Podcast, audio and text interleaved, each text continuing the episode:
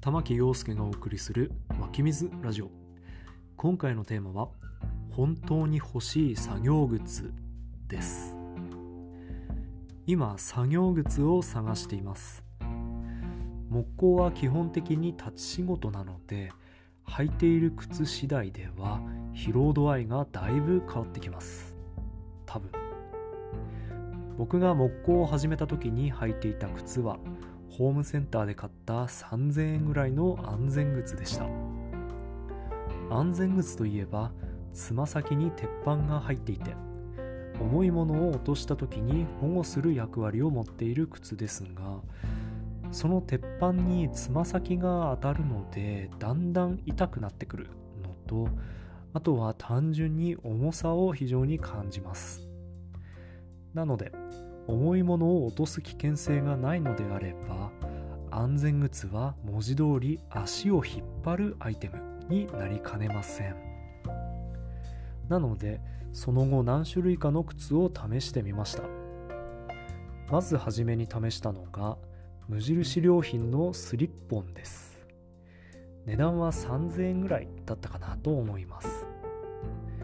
これはもともと作業靴ではなくてプライベートで履いていたものがだんだん擦り切れてきたので作業靴として履き始めたというものです。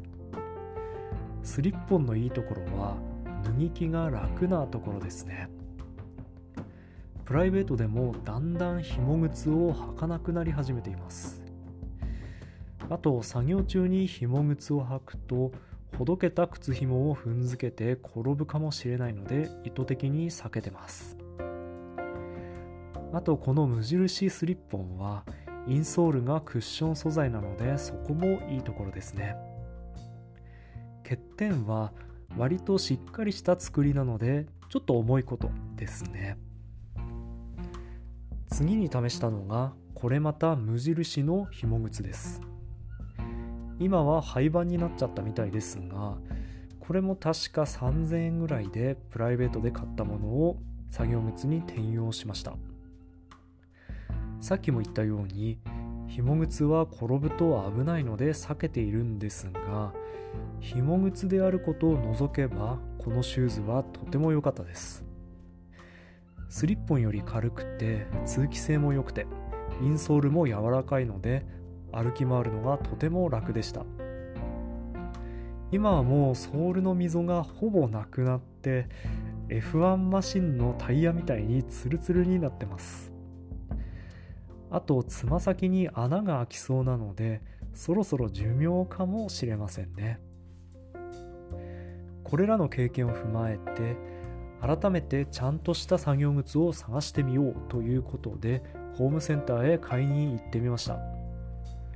初めて作業靴を買った時よりもより新しい目で探せるかもしれないと思ったので。改めて僕が欲しい作業靴は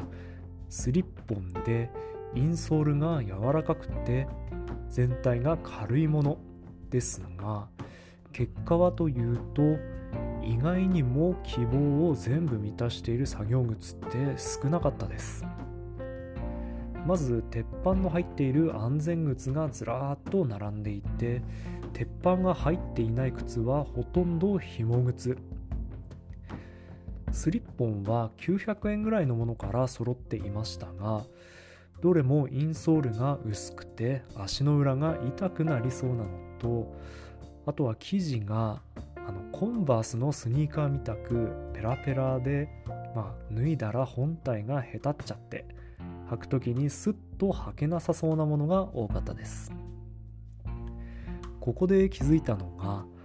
僕が欲しいのは作業靴じゃなくて